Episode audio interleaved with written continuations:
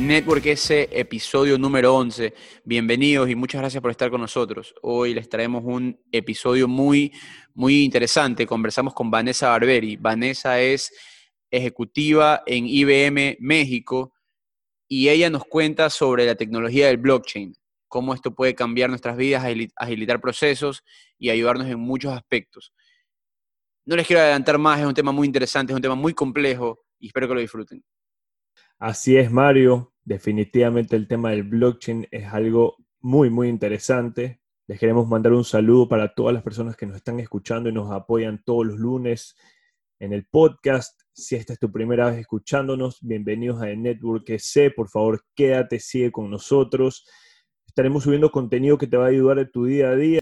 Estamos en las plataformas de Spotify, Apple Podcast, Anchor como de Network C. También en redes sociales estamos subiendo contenido acerca de nuestros invitados, los temas que estaremos conversando. Puedes seguirnos en Instagram como arroba de Network C. Estamos en Twitter y en Facebook también. Por favor, déjanos tus comentarios, pon cinco estrellas y mándalos a todos tus conocidos para hacer este network cada vez más grande. Y bueno, pues con ustedes, Vanessa Barberi.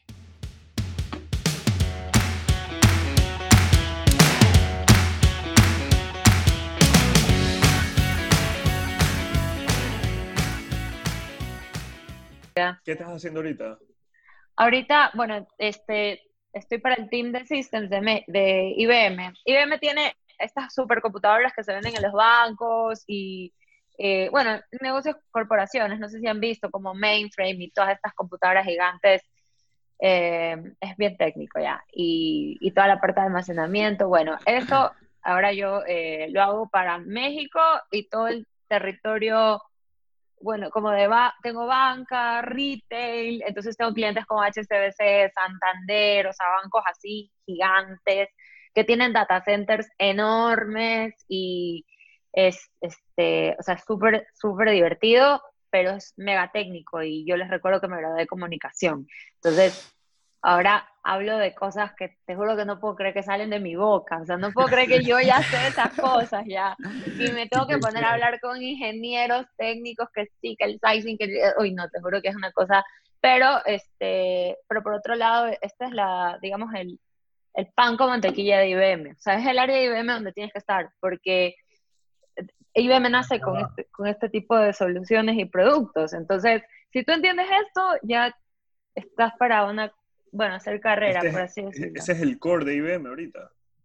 Mira, no es el, es que mira, sí, no, porque em, ahorita IBM le está apostando el tema de nube, todo lo que está en la nube, y bueno, y, temas como blockchain también, digamos que ese es la, donde está la visión, pero em, la mayoría, digamos, el grosso de nuestros ingresos está en la, en, en la línea en la que yo estoy. Entonces, ahora son más, ahora son más B2B que, que, que, al consumidor directamente, porque ahora ya no vemos las ah, computadoras, por ejemplo, en todos lados. Nada. Mira, de hecho las computadoras se vendieron a Lenovo hace ya como 20 años. O sea, Ajá, Lenovo nos compró toda la línea de computadoras personales y de ahí, este, mm, bueno, ahorita sí es B2B el negocio, básicamente, súper, súper B2B más bien la parte en la que es, desafiante es la parte de nube, que en cambio nos toca competir contra Amazon, Google, que como ellos sí tienen productos para el consumidor final, son marcas más reconocidas, a diferencia de IBM, que es una marca súper corporativa. Entonces, eso, por ejemplo, es un desafío. Y, bueno, pero imagínate, es una empresa de 109 años. O sea, sí, una locura. Vanessa, eh, y Estás en México ahora, ¿no? Eh, ahí, ahí te, en México DF. ¿Qué tal esa experiencia? Divina, no, es una ciudad hermosa. Lamentablemente, ¿ya comenzamos el podcast? Así es. Esta es la primera. esta, es la primera. Esta es la primera vez que, hemos empezado sin, sin, sin presentar. Sin hola. Pero es que, fue tan. Estuvo tan bueno que. Un Para hacerlo un poco más natural, en realidad. Vamos a ver cómo sale. Sí, estuvo bueno, me gustó ese intro. Em, a ver, estoy en México, es una ciudad espectacular. Ciudad de México es inmensa. Em, es un mercado distinto al de Ecuador. Ecuador es, es, un mercado interesante, pero México es un país de 124 millones de personas, entonces acá todo es a lo grande, ¿no? La Ciudad de México son 26 millones de personas. Entonces, bueno, eso por ese lado es lindo. Eh, lamentablemente, gran parte del tiempo que llevo acá he estado en cuarentena, entonces, o sea, no conozco las pirámides, es una vergüenza, ¿no? no, hay mil cosas que aún no he hecho, pero por otro lado, este, ya he tenido el chance de, de relacionarme con clientes acá, cuentas de acá, entonces es, es otro tipo de conversación, ¿no? como a veces me siento un poco montubia, por así decirlo, porque me hablan de, los deals gigantes y yo estoy como, no, ¿van a firmar eso en serio? ¿Y todo, eso lo hago en mi casa, todo lo en mi casa, todo, todo. Es más, llegaste a México? Yo llegué en diciembre. En diciembre, o sea, que tienes ocho meses, pues allá. Sí, ¿Y cómo haces para, o sea, qué pasó para que te hayan cambiado de puesto que en tan poco tiempo? En realidad fue una decisión personal, te cuento. O sea, yo, eh, yo me venía... No, yo me venía a vivir a México sí o sí, porque, eh, bueno, yo me casé el año pasado em, y mi esposo tenía una oferta acá en México, entonces yo dije, bueno, me tengo que ir a México, le voy a decir y veme si me quieren allá, si no, ya, pues busco algo allá.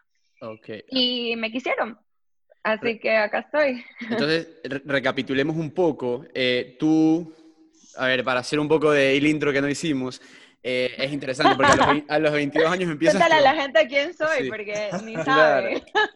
A ver, si están escuchando hasta ahora es porque Vanessa ha venido a lanzarnos aquí facts buenísimos y, muy enganchantes todo lo que estamos hablando. Así que, pero bueno, a los 22 años empiezas eh, tu empresa Digi Marketing en Ecuador, en Guayaquil. Así es brindaba servicios de estrategia de redes sociales cuando esto era bastante nuevo, páginas web, y de ahí das el salto un poco medio al revés de lo que hace la gente, que primero empieza en corporate y después emprende. Tú emprendiste y te metes en el mundo corporativo en Claro, donde eras la gerente de transformación digital. Luego de esto, IBM, IBM Ecuador. De ahí, ahora, ahora IBM en México, con el cargo que tenías hace menos de un mes, de Global Blockchain Business Development Executive, si no lo tengo mal. Ya, y, mi pregunta aquí es, ¿no te ha pasado que tienes este impostor syndrome de que qué estoy haciendo yo aquí, como tú mismo estabas diciendo? Todo el tiempo. Todo, es más, me estoy leyendo un libro de eso, qué miedo. y sí, sí, lo tengo, lo tengo. A veces digo, no entiendo por qué me creen, por qué estoy acá, pero acá estoy. Y sí, fake it until you become it, como dice Amy Cuddy. Y Sí, o sea, ha sido una carrera en realidad em, bastante interesante. Yo comencé mi agencia, como bien dijiste, a los 22 años, em, en marketing digital, básicamente, que era nuevo en ese momento. Así que, bueno, creo que fue eh, el momento perfecto para arrancar ese negocio. Y para subirte el rating, eh, la quebré. Así que tampoco es que la vida ha sido así puro éxito. Eh, de hecho, la agencia la comencé, de ahí fue creciendo, fue creciendo, fue creciendo, y de ahí me pasó el mal de muchos emprendedores que em, el crecimiento, primero que ya es como un techo, ¿no? En el que ya necesitas invertir más para seguir creciendo y para colmo, en el negocio de las agencias de publicidad, y probablemente muchos de ustedes lo saben, los clientes se toman su tiempo para pagar. A veces te pagan 90 días, 120 días. Entonces yo empecé a tener un problema de cash flow bastante eh, doloroso.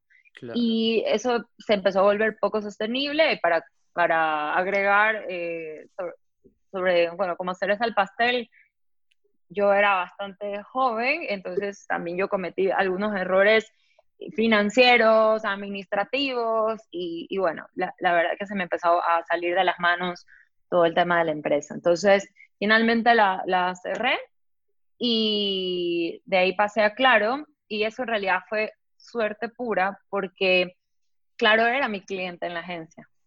Y bueno, tampoco me va a vender tan mal. Financieramente, administrativamente me fue mal. Sí, sí, de hecho, bueno, me he hecho todo el, el estoqueo. claro, eh, sí. Pues. de verdad, tuvieron chance. No, o sea, el, claro era mi cliente y eh, y bueno, realmente, al menos en tema de los contenidos, todo el manejo con clientes, todo eso sí lo hacíamos bastante bien como agencia. Lo que nos mató fue más bien la parte financiera y, y entender el negocio. Pero en Entonces, tu agencia, eh, Vanessa, en, tu, agencia tú te eh, asocias, ¿verdad? Sí, de hecho... Y marketing a, a, ser parte de una... de un holding, un holding me compra un porcentaje de mi empresa, es correcto, y Y bueno, pero igual el, el negocio tenía este tema de cash flow que era realmente matador. y es más, algo que a mí me, y, y, esto probablemente muchos emprendedores me van a dar la razón, este, me pasa que llega un momento que ya no estás haciendo lo que te gusta hacer.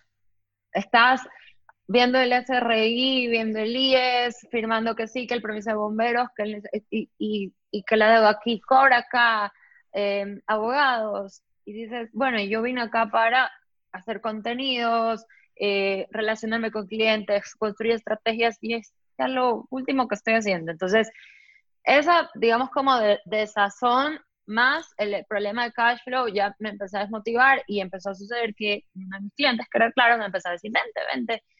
Y yo, honestamente, no fue un sí de una. Y en realidad es por esta mentalidad que a veces, no, solamente yo tenía, sino la gente me decía, ¿cómo vas a pasar a trabajar para alguien? Tú ya cumpliste el sueño de tener una empresa, ya cumpliste el sueño de, de ser tu propio jefe y, vas a dejarlo todo eso para tener que entrar a las nueve a una oficina, que te estén esté controlando. Entonces, eh, eh, era una decisión bastante dura. De hecho, aquí entre nosotros y los oyentes, a mí me costó lágrimas. Yo lloraba porque no sabía qué hacer. Pero cuando me decidí, em, ya lo hice con todo y, fue la mejor decisión que tomé en mi vida, o sea, fue la mejor completamente porque me, empezó a dar mucha más estructura, empecé a aprender más de procesos, de, de orden, de administración y, y, eso sin duda hizo la, ha hecho la diferencia en, mi desempeño profesional, por así decirlo. ¿Qué tal, qué tal fue trabajar para Claro? O sea, ¿cómo en realidad es, es, es lindo, primero que es una telco. Y la industria de las telecomunicaciones es tan compleja que ahí sí te digo, entré y dije, impostor syndrome por mil, o sea, a ver, explícame qué es una torre celular, o sea, pero, pero eso al final del día te hubiera ayudado ahorita para lo que es IBM. Ya, Completamente. Ya conocimientos técnicos que, que te, te pusieron alguna base al menos, pues, ¿no? Sí, pero en realidad créeme que todas esas cosas las terminas aprendiendo. O sea, si a ti el día de hoy te mandan a una empresa farmacéutica o te mandan a una empresa de petróleo, todo eso lo terminas aprendiendo. Creo que lo, lo más importante que me llevo de claro es la estructura. O sea, el, tener que entender procesos y por qué existen y cómo podemos reinventarlos, cómo podemos agilizar, pero todas, todas esas preguntas que yo no me hice con mi agencia y, y que por no haberme hecho, esa estructura previamente, después estaba que todo se me desparramaba de las manos. Eh, eso creo que es lo más importante que me llevo de claro. Vanessa, entonces ya estás en claro, una empresa multinacional, empresa grande en el Ecuador, pero ahora viene tocando las puertas a IBM. Y ahorita más que nada estás involucrada en temas muy, muy, muy tecnológicos que eh, eh, hemos investigado bastante y aún así es complicado entender. Entonces comprenderás que tenemos múltiples preguntas sobre eh, este tema en el que estás ahora relacionada en blockchain. Y, cuéntanos un poco, ¿en qué consistía ese cargo en el que estabas de, de, blockchain? De blockchain. sí. ¿Cómo era el nombre? Bueno, estabas en este cargo de blockchain, de Global Blockchain Business Development. ¿Qué, qué hacías ahí? ¿Qué, cuál, era, ¿Cuál era tu misión? Bueno, a ver, el rol como o sea, como tal, era básicamente desarrollar negocios en blockchain. Eh, nosotros como IBM tenemos varias formas de ofrecer blockchain. Una es vendiendo la plataforma, tú la adquieres y desarrollas sobre eso. Y la otra es a través de aplicaciones que ya tienen blockchain embebido, que ya están listas para utilizar. Entonces, yo vendía la segunda, ¿no? Me, encargaba de desarrollar negocios con eh, eran soluciones de blockchain que ya estaban listas para el consumo de distintas industrias. Eh, y, y, bueno, era un cargo lindísimo porque tenía responsabilidad global. Entonces tenía clientes en Australia, en Perú, en Estados Unidos, y en fin, era, era hermoso. Y, eh, y mi foco era en la industria tanto de alimenticia como farmacéutica. Bueno, después empecé a ver temas también en marcas de lujo, todo lo que de alguna forma necesite registrar lo que va sucediendo en una cadena de distribución o supply chain. Entonces, aprendí muchísimo también de todas estas industrias y, por ejemplo, te pongo un caso, en el mundo de las marcas de lujo, todo el tema de counterfeit o productos falsos, eh, es súper grave. O sea, em, hay, yo que una marca como Louis Vuitton está expuesta a que le falsifiquen sus carteras todo el tiempo, eh, sus billeteras, etcétera. Entonces, el poder encontrar una forma de poder validar que la billetera que tengo realmente es Louis Vuitton y, poder evitar que exista la falsificación en masa es súper valioso para la marca y, y también para la industria en general. Entonces, esos son el tipo de problemas que tratábamos de resolver con blockchain y, bueno, lo mismo para otras industrias, eh, que aunque no lo creas, el camarón en Ecuador es, eh, va a sonar gracioso, pero el camarón ecuatoriano es tan bueno que los eh, hay, no, no quiero decir existen ciertos países en Asia que falsifican nuestras cajas de camarón para hacerlo pasar por camarón ecuatoriano. Entonces también tienes ese problema de falsificación. Y era, bueno, ¿cómo ayudamos a resolver y cómo hacemos que el comprador o el consumidor pueda, verificar que su producto realmente es lo que está adquiriendo? Y, y esto no es nuestra pregunta, y creo que la pregunta de todos. ¿Cómo explicarías blockchain de la manera más sencilla for dummies? Ok, bueno, el blockchain básicamente es, em, hay una analogía que a mí me gusta, es lo que, lo que el Internet es para la información, el blockchain es para los datos. ¿okay? Entonces, el blockchain es de nadie, al igual que el Internet. Es, digamos, un espacio, un ambiente donde se alojan datos. ¿ok? Pero ¿cuál es la diferencia? Que todos estos datos se van alojando en bloques, por eso viene el block. Y estos se quedan como atados en cadenas, por eso el chain. Entonces, eh, y aquí viene lo, lo, lo, interesante. Digamos que, por ejemplo, yo soy un productor de rosas, ¿ya? Entonces, yo quiero empezar a registrar en blockchain. Entonces, todo lo que yo voy haciendo, la sembré, la coseché, la corté, la empaqué, todo eso se va registrando en bloques. Y eso ya es una sola verdad en la que, por decirte algo, el comprador de rosas en Inglaterra puede consultar y ver qué, qué fue lo que sucedió con ese lote de producto que va a comprar. A diferencia de ¿qué sucedería sin blockchain? Yo tendría que mandarle un Excel o darle algún acceso a algún sistema para que él pueda ver todo lo que yo hice con ese producto y ahí ya se complica porque yo no, como es un sistema de otra persona, yo no tengo ninguna certeza de que efectivamente esos datos son reales o yo no tengo acceso libre a ellos. Entonces, lo que, lo que se intenta es tener este, este ambiente donde todos estos datos son una sola verdad. Y en el caso de que alguien quisiera hacer un cambio de esos datos, realmente lo único que se podría hacer es agregar otro bloque encima. Tú no puedes borrar un dato en el blockchain. Entonces, esa, esa es la, digamos, la, el uso. Y lo que lo hace único es que todos estos datos están alojados simultáneamente en más de 500 eh, equipos de almacenamiento en todo el mundo. Entonces, si alguien quisiera hackear un dato, tendría que meterse a cada uno de estos equipos e intentar hacerlo. Entonces, es por eso que, hay eh, unos tiempos que se, que se cierra el bloque, ¿verdad?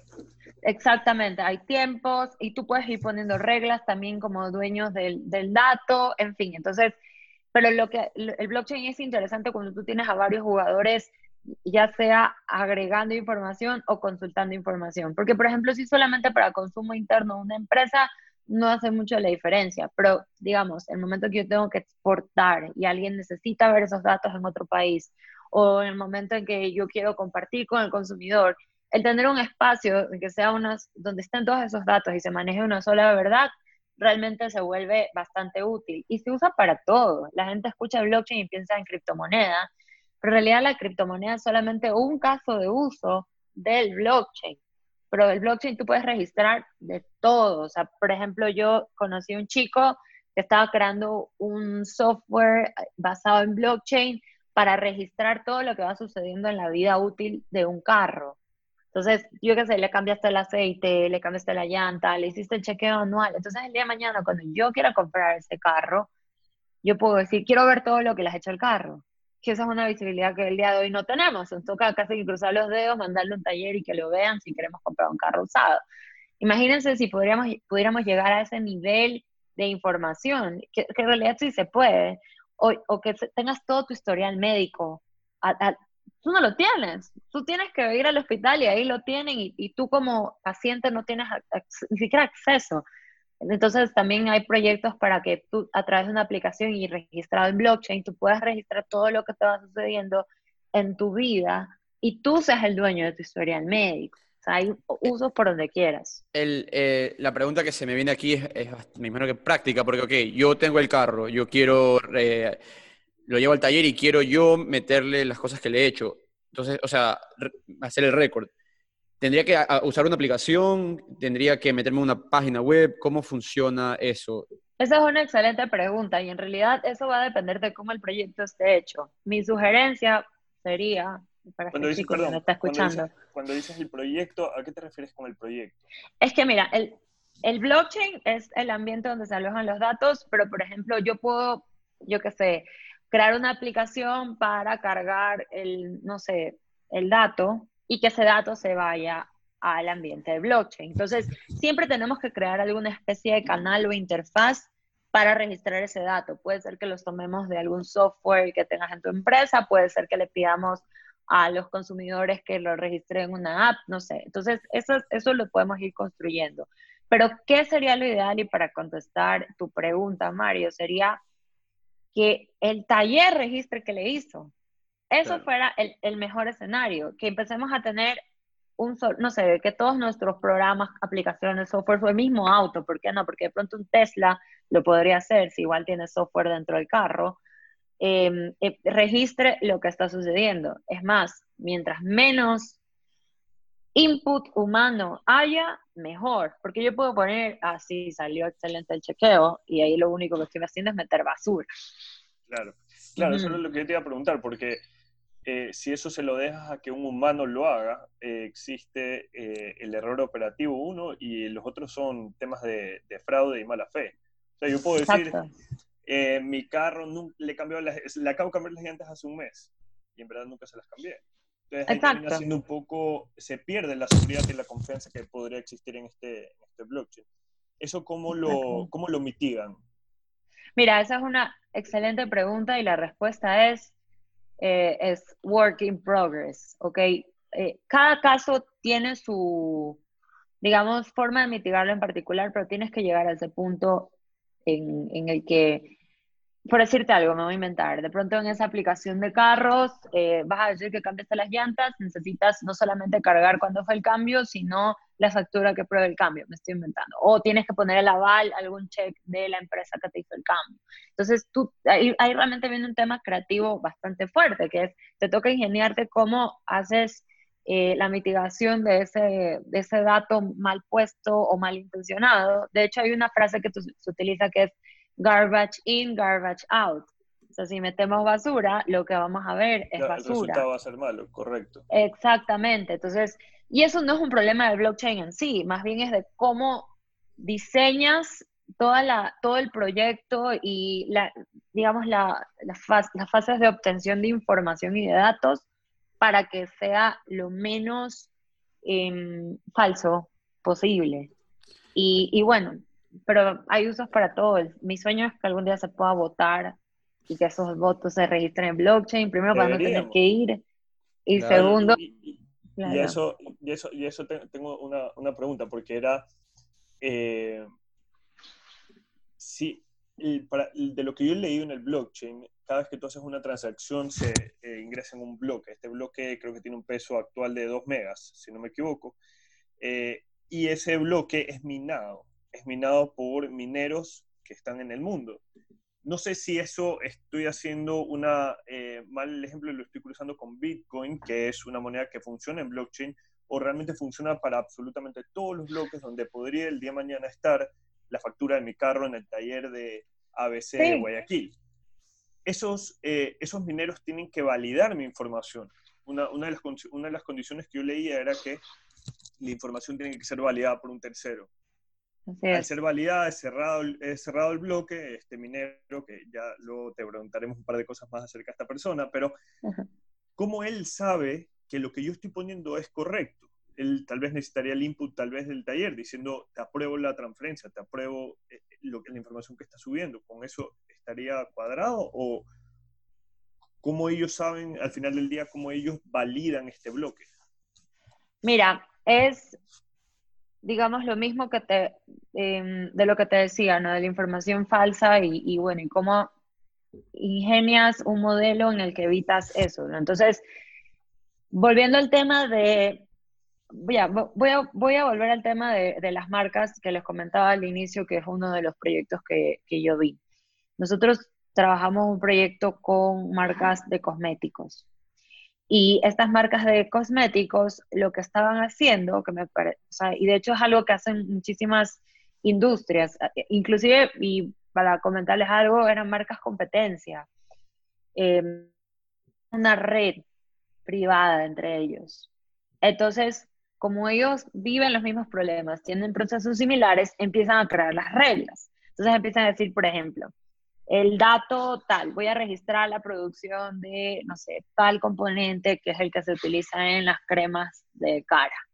Ya, y eso debe venir con el certificado de tal cosa, el código de ni sé qué. Entonces, cada industria o empresa puede ir creando, esto hablando de blockchain comercial, ¿no? Puedes ir creando estas como reglas de verificación.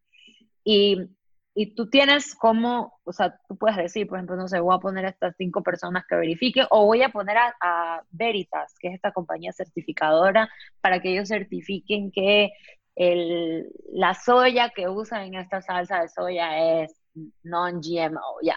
Entonces, tú puedes ir haciendo eso, eh, que sería el mismo concepto de minar, de lo que sucede en el Bitcoin, sino que el Bitcoin es distinto porque no es comercial, o sea, no es de una empresa, a diferencia de cuando tienes blockchain que sí es comercial. Entonces, eso es lo que han estado haciendo algunas empresas, uniéndose y trabajando los temas de verificación en conjunto. Y, hay otras que también ya están visualizando involucrar al gobierno, por ejemplo. En ese sentido, tú como la persona que estás tratando de vender esta tecnología, tu trabajo es eh, convencer a, a los participantes de una industria que puede ser gigantesca a que todos se unan en este proyecto. Entonces, no puedes ir uno a uno, sino que me imagino que vas a las asociaciones de tal eh, industria y le dices, hey, tenemos este proyecto, les va a ayudar, o, si es así de uno por uno vas convenciendo poco a poco. No, de las dos, pero mira qué pilas eres, porque los mejores proyectos son los que van como asociación. Porque ya no estás atacando el problema de una sola empresa y claramente hay hay que compartir información. Entonces, el, blockchain eh, para mí es, o sea, a mí, a mí, por ejemplo, como voy a ponerme en los zapatos del consumidor, a mí sí me gustaría saber qué es lo que estoy comiendo. Si estoy comprando unos huevos que no son orgánicos, quiero saber que verdad, que son orgánicos, perdón. Quiero saber que son orgánicos, no que me lo estás poniendo en el empaque para cobrarme un dólar más. Y así con la ropa, y así eh, con todo lo que consumo y yo creo que nuestra generación y las más jóvenes cada vez son más exigentes de, de, conocer y de saber de lo que están consumiendo. Y para que realmente veamos un impacto necesitamos a varios eh, arriba, ¿no? E, esa es la realidad. Entonces, y eso es lo que cuesta. Entonces, eh, como dijiste anteriormente, para, para, consumo interno sería más o menos lo mismo que usar otro interfase, sería algo diferente. Para, para solamente, digamos que soy una empresa productora de pollos y quiero blockchain para que el, la gente de certificaciones de mi empresa sepa lo que la gente de insumos y para eso bájate un cómprate un software y ya, ¿no? no necesitas blockchain, no estás compartiendo datos con nadie externo, no, no necesitas es más, tienes cómo juzgar tus datos ahí mismo. Pide una reunión en la sala de conferencias y discútanlo.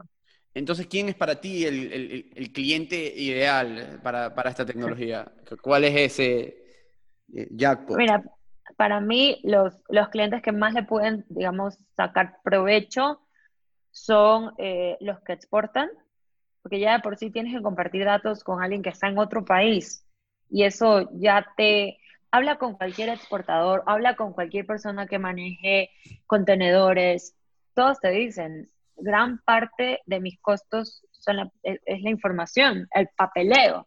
Eh, por decirte algo, voy a mandar un contenedor lleno de, no sé, de camarón a, a Francia y o sea, vas a ver cuánto tiempo se pierde en, a ver, mándame los certificados de, este, de estos camarones y mándame que no tuvieron COVID y mándame que ni sé qué y, y regresa esta información y no te puedo subir al, al contenedor todavía hasta que me aprueben esto.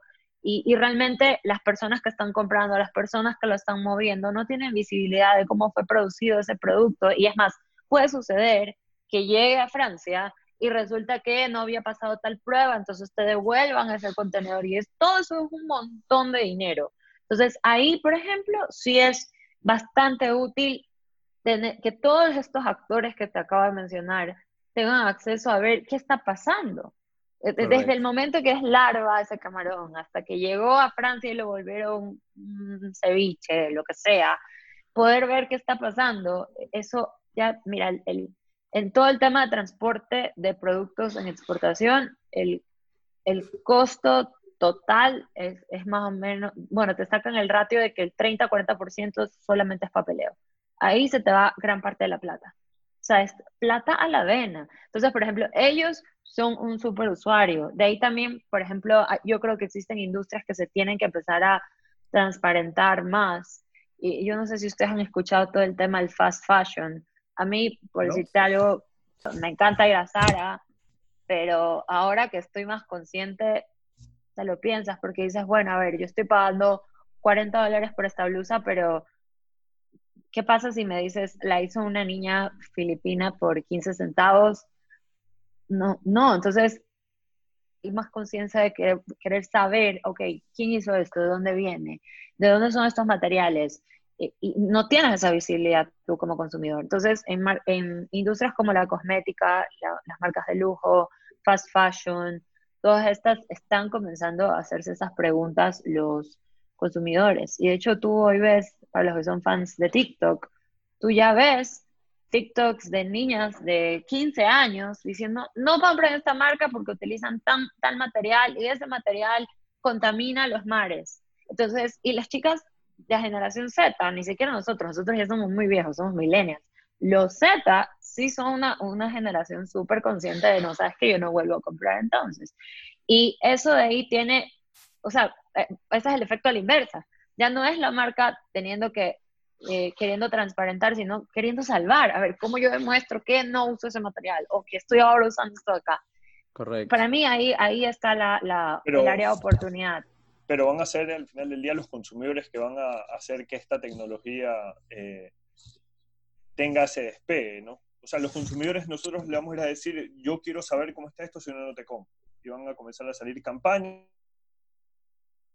Entonces, las, las empresas van a tener que ser obligatoriamente comenzar a utilizar blockchain. Y lo, y lo que veo también es que el blockchain es utilizado, o sea, el, ¿dónde está el jackpot? Como tú dices, Mario, es en las industrias donde hay desconfianza donde tú tienes un comprador y un, vendedor, y el vendedor no tiene la menor idea cómo está fabricado ese producto.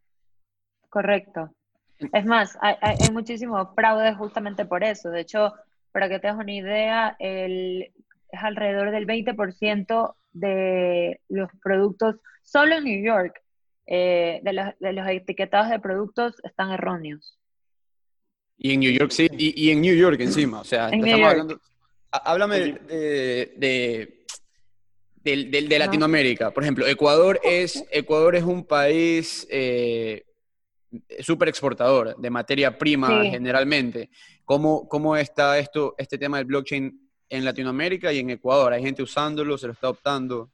Sí, sí hay clientes en Ecuador, de hecho en varias industrias, no solamente en la alimenticia, sino en banca, en seguros, o sea, sé que eh, gobierno, ¿Cómo, lo ves ahí en gobierno, ahí e, en ese tema?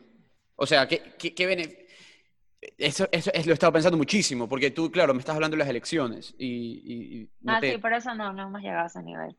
Claro. Eh, en, temas de gobierno, eh, bueno, esa es otra conversación si quieren, pero...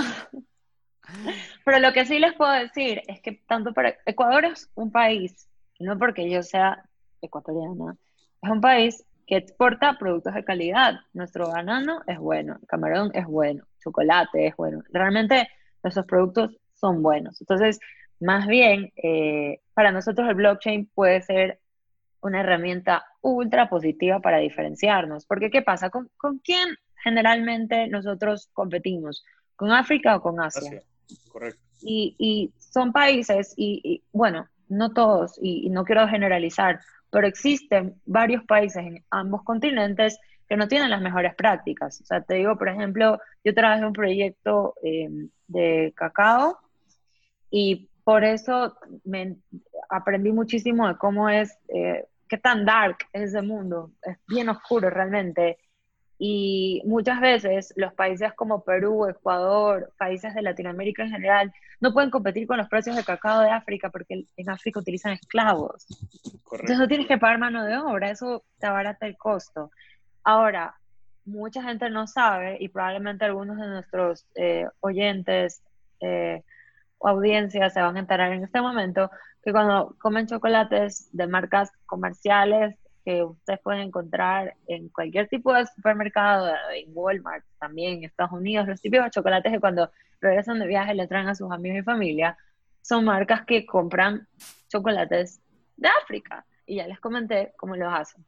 Pero ¿qué pasa? No, no, no quiero decir, pero hubo un escándalo, por ejemplo, con chocolates Mars hace unos años, justamente por eso. Y ustedes saben que la familia de chocolates Mars es inmensa, son chocolates comerciales que todos conocemos. El argumento de ellos es, mira, yo no sé, porque yo lo que hago es comprar el chocolate en trader y yo no vi nada, o sea, a mí me lo vendieron. Y cada vez la gente está diciendo, no, ya no puedes portarte así, ya no puedes hacerte el que no viste. Tienes que ver y tienes que responsabilizarte.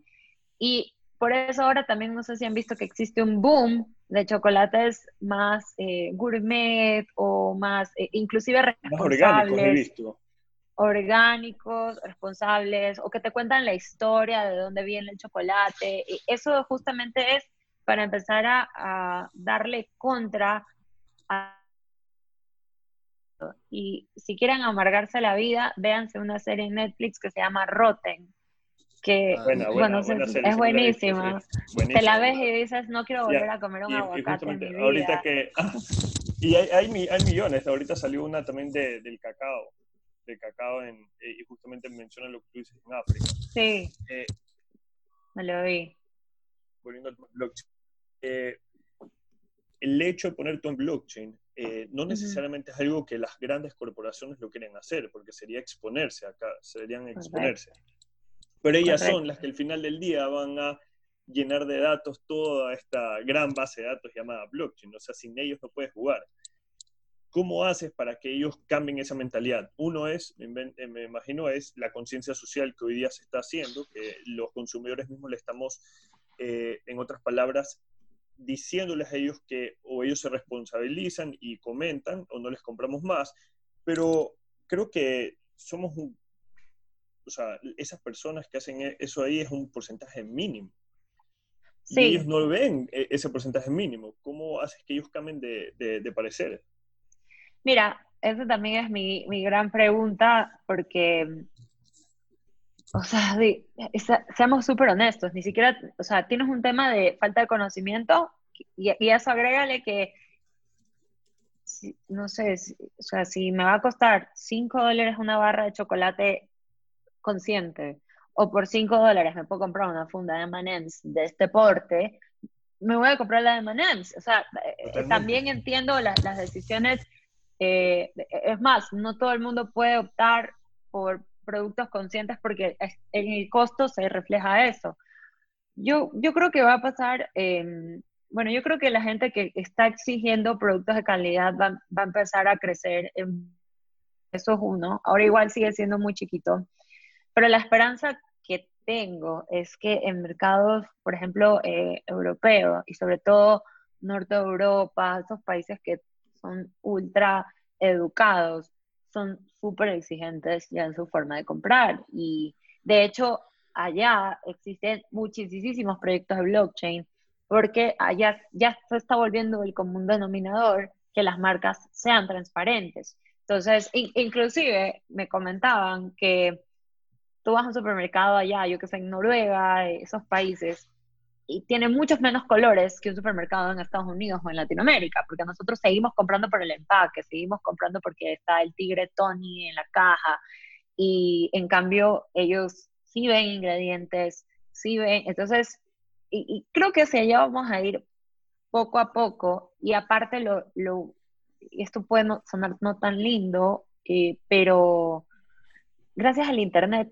eh, ya no perdonamos. Entonces, sale algún escándalo con otra marca y eso se viraliza y eso se, y se van viralizando, viralizando y eso va haciendo que más gente agarre conciencia. Entonces, bueno, creo que va a ser un proceso.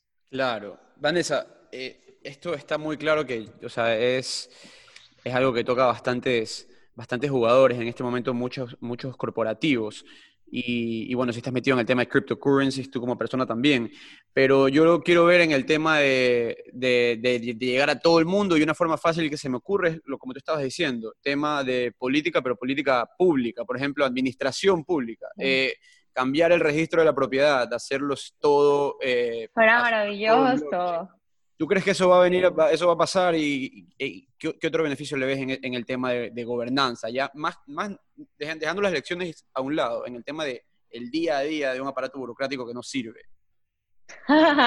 es, frustrante.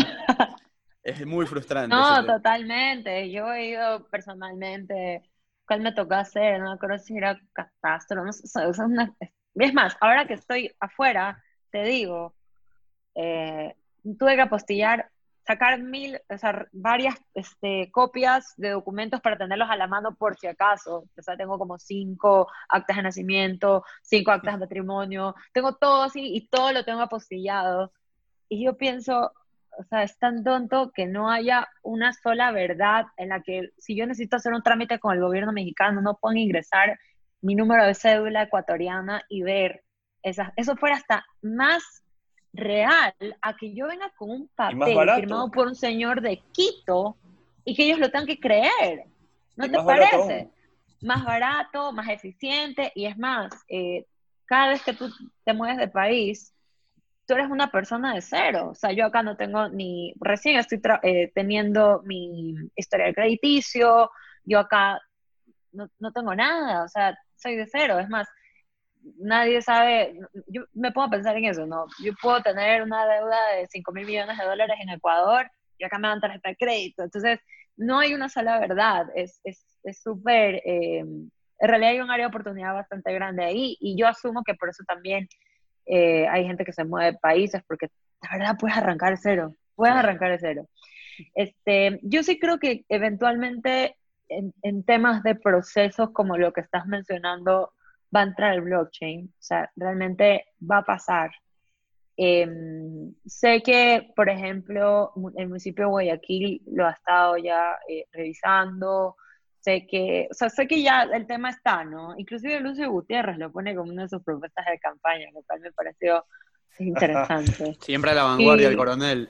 Así es, así es. Entonces, bueno, el tema está, el, el, lo que a, mí me, me, gustaría es que lo hagan como un proyecto centralizado, porque ¿qué pasa? Si hay sistemas diferentes y, resulta que ahora tengo, o sea, ahí más bien lo único que voy a hacer es empeorar la experiencia. Pero, por ejemplo, si yo con mi número de cédula tengo un registro de todos los procesos que he hecho, todo lo que pagué la matrícula, pagué el impuesto a la renta, el ta, ta, ta, ta, ta, y a la vez también lo que me falta por hacer. No sé, y puedo manejar todo en un solo lugar, fue increíble. Ahora, vamos a la, la, otra cara de la moneda. No sé si han visto China. En China ya el, tu, digamos, tu número, bueno, ya no es cédula, pero tu usuario ya registra absolutamente todo tu vida, ya tienen todos, o saben cuánto has pagado de impuestos, de qué universidad estudiaste, ta, ta, ta. Entonces tú dices, ah, ok, fácil, bien. Pero en China ya sucede que, por ejemplo, digamos que yo voy a usar el metro y eh, ahí hay reconocimiento facial, que eso es otro tema, podemos hacer otro podcast, porque ese tema sí es bien creepy. Eh, Anotado. Eh, con reconocimiento, sí, buenísimo ese tema. Con reconocimiento facial, saben que soy Vanessa Barberi y que no pagué el impuesto a la renta del año pasado y me niegan el acceso al metro. Y entonces ya empiezan también a, a, a hacer toda la... Que por un lado tú dices, ah, qué bien, ¿no? O sea, me parece bien porque de esa forma te obligan a tener tus obligaciones al día. Por así decirlo, bien. Pero también sabemos que nuestros sistemas tampoco son perfectos. Entonces, ¿qué pasa? debes una factura de 14 centavos de luz y ya no te dejan usar la metrovía. Y, o sea, e, ese, ese es el, o sea, y, seguro que aquí en Ecuador será, serán esos casos que están ahí, por si acaso. A mí una vez me pasó que, me, me, llegó un recibo de la SENAE y yo, ¿qué? Importado, exportado. Ah, no, fue un error. Entonces, o sea, son cosas el, Blockchain, El blockchain hará que esto no, no suceda, pues, porque tendrá que haber una validación eh, extra en la que se que Vanessa Barberi no importó. Claro, pero también eh, es que ahí el problema no es tanto el blockchain o el dato, sino el proceso. ¿Cómo están registrando? ¿Quién es que debe? ¿O en base a qué? Entonces, y, y, y en mi, y, bueno, esto es puro, no sé, mi experiencia, el gobierno no es el mejor al momento de garantizar experiencia. Claro, que, la redundancia. Eh, cuando esto caiga en manos, por ejemplo, de un gobierno autoritario como el que es en China, eh, que lo usa en contra de las expresiones de la gente, eh, ese, ese, es el, el, lado muy, muy negativo que hay en este momento. Así es. O, que simplemente llegue a manos de gente que no sabe cómo usarlo y todos los récords que tengamos eh, terminen, no sé, no se pueden destruir, pero quizás... es que también el problema de, que tu información esté a, a, dominio público es que te puedan estar falsificando. Ahí lo clave es que la información sea tuya y que tú se la cedas al gobierno para O sea, que vayas con el, con el código QR y la gente y, y vas a, al SLI te sale, ok, tienes que pagar 100 el espacio.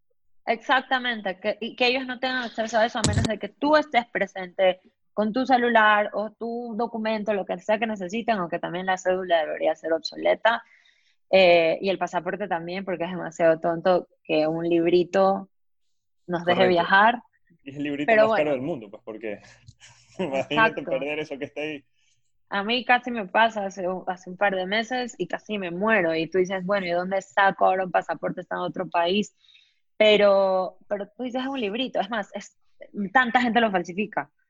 Y todos estos documentos son tan falsificables, ¿no? Vanessa, y tú mencionabas al principio que tú cuando creas el blockchain, tú puedes, hacer, tú puedes ponerle reglas.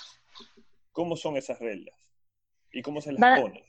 Va a depender mucho de, bueno, del negocio, la industria, las necesidades que tengas. O sea, eh, y las reglas, tú las, por ejemplo, ¿se acuerdan que les decía de, tú puedes ir creando interfaces, yo que sé, aplicativos, eh, programas, lo que sea, donde tú registres las cosas y eso se suba?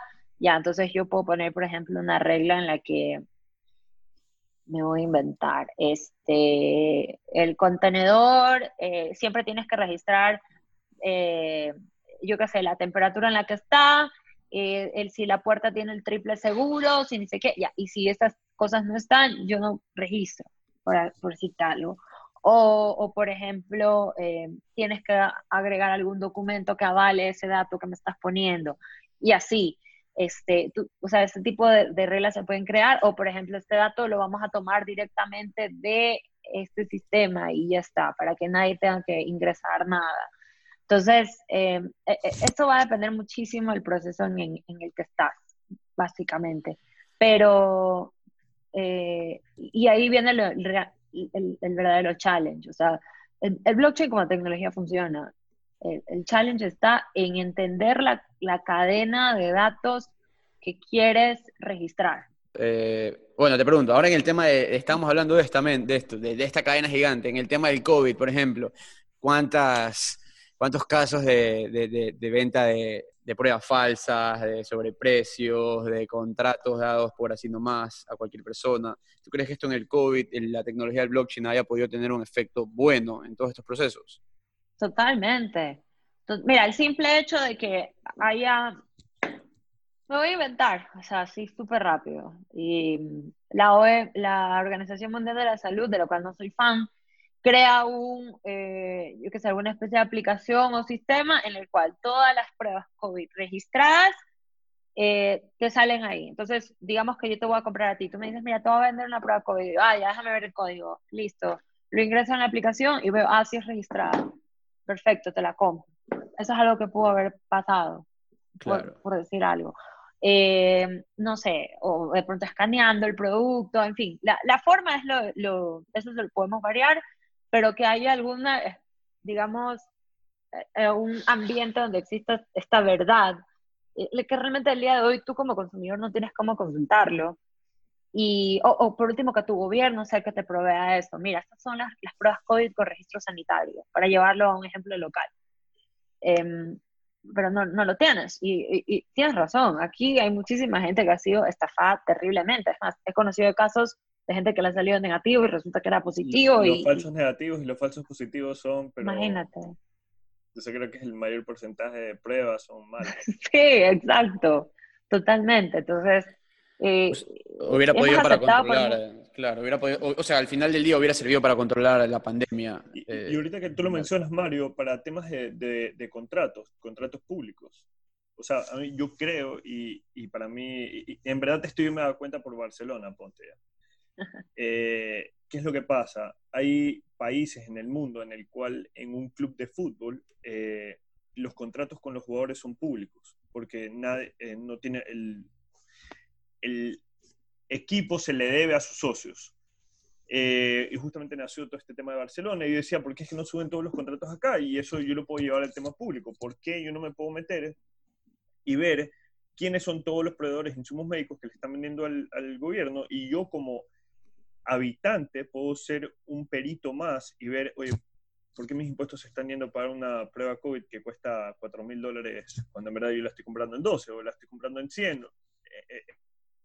Eh, el ejemplo es un poco Pero fantástico a nivel gobierno, no solamente Barcelona. Pero a ellos no les conviene, claro, correcto, pero a ellos no les conviene porque sería, obviamente, a los gobiernos corruptos sería destaparlo. Exacto. Eh, a mucha, mucha gente, no, no, solo gobiernos, hay marcas de ropa que no le conviene que veas que le están haciendo en Filipinas, hay marcas de comida que no le conviene que veas que hay un poquito de carne de caballo en la hamburguesa, y así. Y, yéndonos, y yéndonos por también el, tema de a quién no les conviene. Eh, no necesariamente porque están escondiendo algo malo, sino porque podrían eh, salir del negocio por el tema del blockchain. ¿Quiénes serían? Los intermediarios, por ejemplo, em, tú compras, y te digo porque esto yo lo vi en Ecuador, tú vas a la sierra y en los, yo qué sé, los campos, así, las faldas de los volcanes, hay em, personas que se dedican a la, agricultura y viven a pérdida, viven a pérdida, o sea, yo que sé, alguien que siembra papas, siembra cebolla, em, y, como la plata está fluyendo, ¿no? Hice vendí el saquito, me pagaron, pagué la tierra, no se dan cuenta de que un mes les ingresaron 200 dólares y vendieron 180. Entonces, eh, y, y, tú dices, bueno, y esta cebolla que cuesta, voy a dar un precio, 3 centavos ahí, y yo estoy pagando en el Supermaxi 40 centavos por esa cebolla. ¿Dónde se está yendo el dinero? Porque él, este señor se está muriendo de hambre y yo estoy repagando por una cebolla. Entonces, ahí empieza la conversación de, ok, tenemos que destapar esta cadena. Y de hecho, y te digo porque lo vi, es más, es un proyecto que inclusive lo llegué a conversar con gente de gobierno. Era, hay, hay, gente que su trabajo es ir donde esta persona, recoger los saquitos de cebolla, echarles un manguerazo y llevarlos a, a. Y ellos están ganando 15 centavos, 10 centavos, ojo, yo no tengo nada en contra de, que ganen la gente. A mí me encanta que la gente haga plata y ojalá todos fuéramos millonarios. El tema está en que, que hay gente que se está llevando el profit sin agregar valor. O, o, sea, y, realmente, el precio... Es el producto. Lo encarece y, y, realmente nosotros, como no los conocemos o no sabemos en qué se está yendo el dinero, eh, no se han propuesto mejores formas de llevar a cabo eso. Entonces, ya cuando le hablas así a un supermercado, el supermercado dice, ah, no, pues para eso la voy a ver yo. Claro. Y, y, y así, a mí me prefiere, yo prefiero ser, ser, el que vende la cebolla más barata. Entonces ahí es cuando el mercado empieza a actuar. El tema está en que no hemos desmantelado todas estas redes de intermediarios que en realidad no agregan valor y, y, no es que es un tema de que ellos estén haciendo mal su trabajo, no, se, no, sino que de pronto hay formas más eficientes de hacerlo y hay que tener la conversación. Esa es una, de ahí los notarios. Ay, esos van a desaparecer así. Por favor. Espero que nos escuchen algunos notarios. a mí una vez me pasó que lo dije, que había una notaria en el su público. trabajo debería terminar en algún momento. Esto... Le dije, con todo respeto, tu trabajo es sellar, decir, ah, sí, es cierto, y, ni siquiera ves el documento. Y, la, otra, la otra eh, creo que eh, yo vendí un carro y me, me, dijeron, si tú no tienes el documento notariado, es como que no hayas hecho nada. Tengo aquí un, contrato, un contrato le puedes escribir en una servilleta y no, no porque no está notarizado. Exacto, exacto. Y el, literal, para que la gente lo entienda, el trabajo del notario es decir, esto sí pasó, esto sí es, cierto. Es dar la, es, es, ser esa persona del blockchain que da el ok y cierra el bloque. El bloque. Exactamente. Es, muy corrupto ese tema. Esto, esto definitivamente, yo digo, wow, esto va a agilizar tantos procesos y queda ya en, las nuevas generaciones, como tú dices, en, adoptarlo.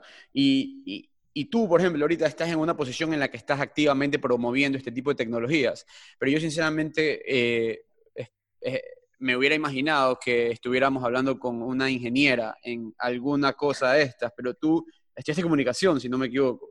Así es. ¿Cómo, haces para entenderte con unas personas que tienen un idioma totalmente diferente al, que tú tenías? En realidad, al final del día, eh, esto sería mi, mi moraleja para los oyentes todo se resume en que la gente quiere o hacer más plata o ser más eficiente, que eso también es más plata, o ahorrar costos, que eso también es más plata. Entonces, si tú entiendes el negocio de las personas con las que estás hablando, eh, eh, ya tienes gran parte de la cancha ganada. Y las tecnologías las vas entendiendo. Yo estoy en una empresa que eh, me educa muchísimo, estoy todo el tiempo aprendiendo, tomando talleres, haciendo cursos, certificándome. Entonces, bueno, yo sí me siento frente a un cliente y yo sé lo que le estoy vendiendo y le estoy hablando, pero en realidad el valor agregado no está ahí, porque mucha gente puede entender de blockchain, puede entender de mainframe, de storage, de lo que sea que a mí me pongas a hacer o a desarrollar. Eh, pero lo que yo necesito es, si me voy a sentar al frente de un cacautero, o si me voy a sentar al frente de, de yo qué sé, de, de City, del banco, entender cuál es su negocio, dónde están sus problemas, dónde están sus oportunidades y poder hablar con ellos a ese nivel. Y, eso, eso eh, creo que es el mayor aprendizaje que me he llevado estos últimos tres, cuatro años. O sea, yo sé que si el día de mañana me ponen una petrolera, lo voy a hacer, pero tengo que entender el negocio. Y en, este mundo, y, en este mundo tan cambiante, y en el mundo de la tecnología que cambia demasiado rápido, tú, Vanessa Barberi, ¿cómo te mantienes al día con la tecnología? Porque eh, me vino esta pregunta cuando me hablaste de TikTok. O sea, yo por lo menos, yo no me he bajado TikTok, siento que lo está usando muchísimo la gente, la gente más joven, que nosotros ya 20 y para abajo, me imagino, pero también hay gente... Yo cumplí 30 el sábado. Ya, también hay gente que... 27. No, por eso, pero te digo, también hay gente de nuestra edad y gente profesional mucho mayor, de 40 o 50 años, que le están sacando un provecho de locos. ¿Tú cómo haces para mantenerte al día con todos estos trends? Porque al final tienes que entenderlos.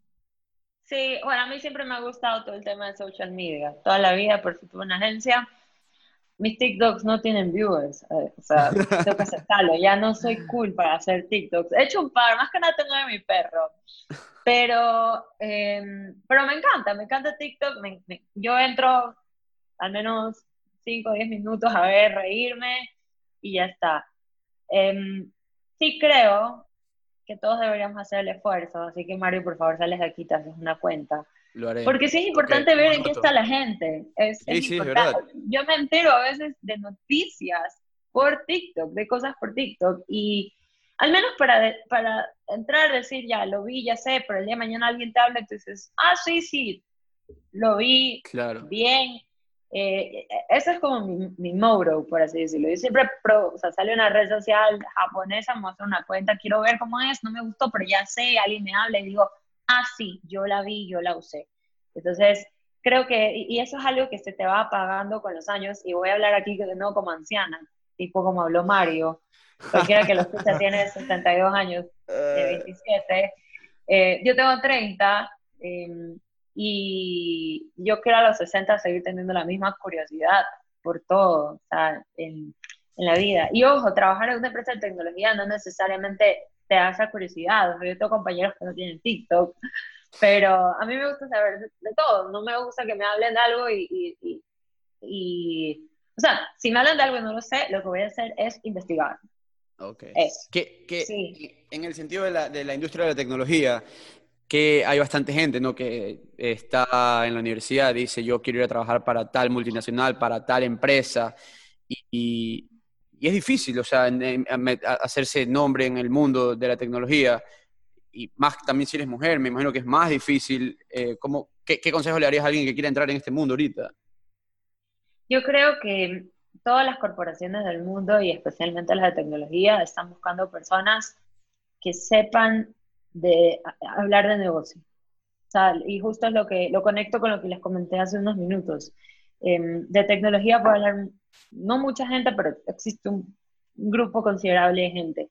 Pero cuando tú eres una persona que logra entender eh, la industria en la que los clientes están o el negocio en el que la gente está, eh, se vuelve eh, bastante valioso para estas empresas. Y es más, em, uno se imagina que empresas como Google, IBM, Facebook buscan ingenieros, y sí los buscan, pero también quieren personas con habilidades de comunicación, personas que puedan, eh, que sean creativas, em, personas que, no sé, tengan habilidades de design thinking, están buscando eso también, porque son roles en los que te toca proponer, crear, diseñar todo el tiempo. Entonces, creo que eh, en realidad lo del título es lo de menos. O sea, les digo a mí, nunca me pedido mi título ni siquiera. Yo podría no estar graduada de nada y a ellos no les interesa.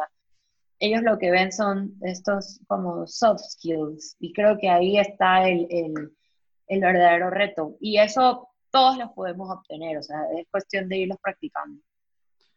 Vanessa, cuéntame de este tema que veo que has, sido expositora en algunos forums, estuviste en el eh, Women International Forum en Cartagena, si no me equivoco, y eres eh, eh, como motivadora de mujeres, más o menos, me imagino que el tema coaching, estás acercándote un poco a eso, ¿de dónde nace? ¿Te gusta? ¿Cómo así? sí, sí me gusta. bueno, son dos temas, lo voy a separar. El tema de mujeres para mí es súper importante porque sí hace falta más, hacen falta más mujeres en tecnología, sin duda.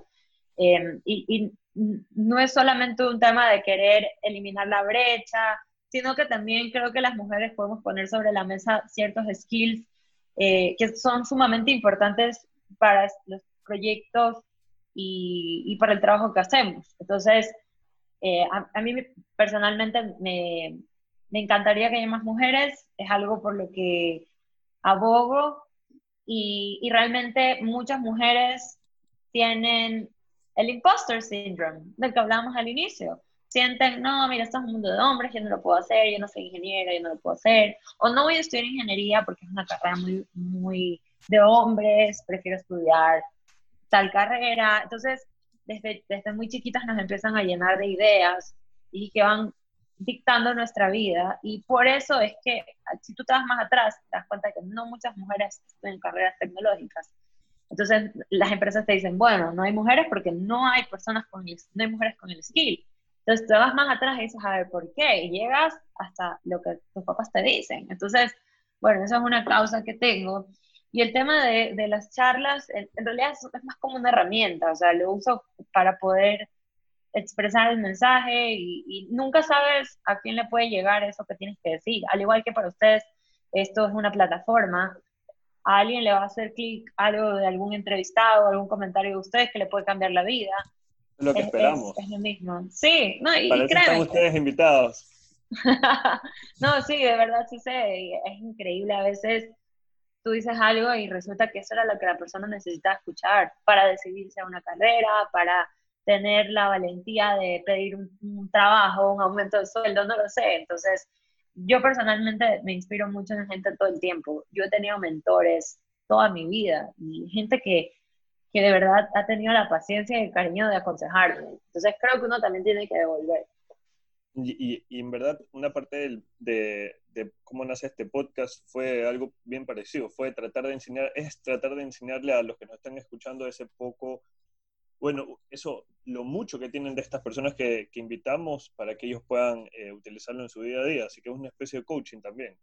Así es. Vanessa, nosotros, a ver, empezamos un poco diferente este, este podcast, que en verdad me, ha encantado, demasiado chévere, y el tema blockchain es algo que como un mes hemos pasado con Mario investigando, investigando, investigando, y hay muchísimas preguntas que se nos han salido, pero lamentablemente estamos un poco cortos de tiempo. Eh, nosotros siempre empezamos con eh, qué es innovación y cómo la aplicas en tu vida. Entonces, eh, en este podcast no lo empezamos así, pero lo podríamos así, así que... Ok. Innovación.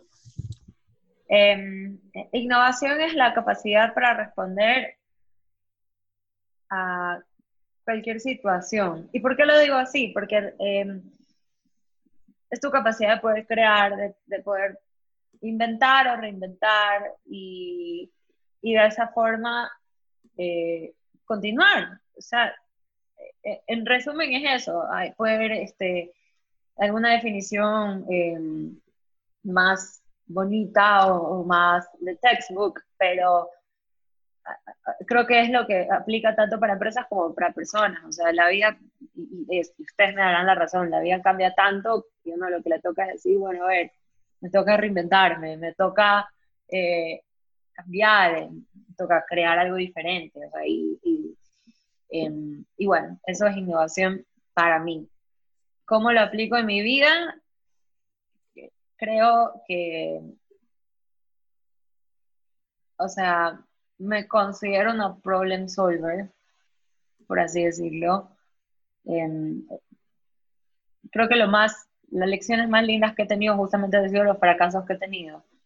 Eh, bueno, no, no tampoco soy Steve Jobs ni nada, pero eh, crear una, quebrar una empresa es, es heavy, créanme. No muchos hemos emprendido, así que para muchos eso es más que Sí, no, lo, es, es, horrible, y, y, pero tienes que saber, o sea, el sol va a salir al día siguiente y te toca ver qué haces, porque igual tienes que pagar las cuentas, igual tienes que pagar los sueldos, igual tienes que, o sea, todo igual va a pasar y, te toca decir, listo, ya, a ver, ¿qué voy a hacer? Entonces, eh, eso a mí me sirvió muchísimo. Bueno, a ver, y esta sí me la robo Mario, ya. Hágale, hágale. A ver, nosotros siempre te, y esta vez, eh, estas son las dos cosas con las que hemos terminado todas las entrevistas. Eh, así que lamentablemente estoy ya, llegando al fin. Es, eh, quisiera que nos recomiendes dos libros eh, que son los que más te gustan y los que más te han inspirado. Y la segunda pregunta la voy a cambiar un poco porque realmente me interesa saber y no te lo preguntamos. Me gustaría que nos digas, eh, danos dos de tus hábitos más importantes que tú crees que haces día a día en los que hay, te han hecho la persona que eres ahorita. Ok. Los dos libros, hay uno que quiero que todo el planeta Tierra se lo lea. O sea, es, es, para mí es mi Biblia y es Principles de Rey Dalio. Ese libro es fantástico, es básicamente una guía de vida, pero em, son life principles tanto en la parte financiera como en negocio. Es, es, un libro denso, o sea, es un libro que te va a tomar un par de meses leer. Tiene como 600 páginas, ¿verdad? Sí, y aparte tienes que releer algunas páginas. O sea, yo leía y decía, ok, no, tengo que regresar.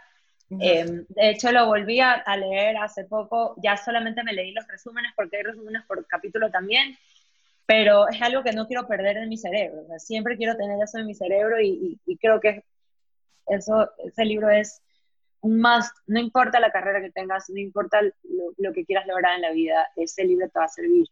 Y el otro libro que recomiendo, y ahorita que justamente hablas de innovación, eh, es Original de Adam Grant, Originals de Adam Grant.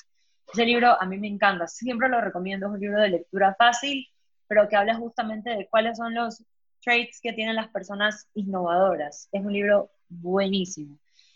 Y de ahí los dos hábitos, eh, ver TikTok, no, mentira, eso no es. no, pues, Mario, se la está, Mario se la está bajando ahorita, pues. Yo estoy ya en ya Store. Video, ya, hice el primer video, ya lo veo haciendo los bailes de TikTok. Así. Sí, sí, sí, de una vez. Claro, no, este, a ver, bueno, yo, eh, yo soy eh, lectora asidua, eh, siempre leo.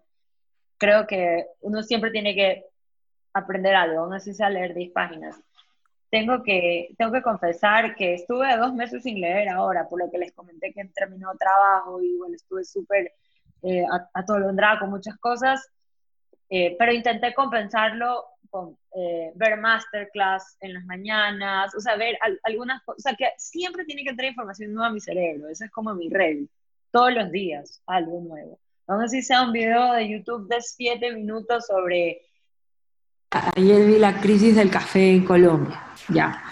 Y hoy creo que se me descargaron los audífonos. Está intenso el día. No te preocupes. Tranquila.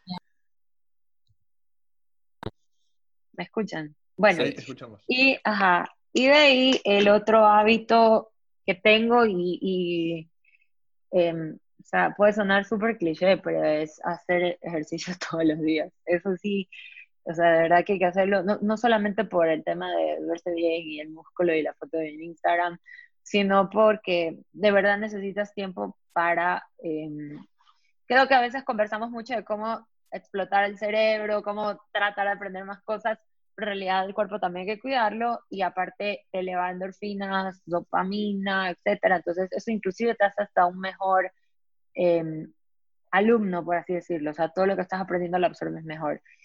Y voy a agregar un tercero que lo estoy Adelante. aplicando ahora, ahora en la, en la vejez y es este... A partir, a partir de los 30, a partir de los 30. Sí, no, y yo ahora estoy haciendo una ultracepción porque yo me duermo nueve y media y yo estoy en la cama y me estoy levantando cinco, cinco y media. Y al inicio para mí era una tortura. Y a veces me cuesta igual, a veces me levanto y me quedo en la cama viendo el techo.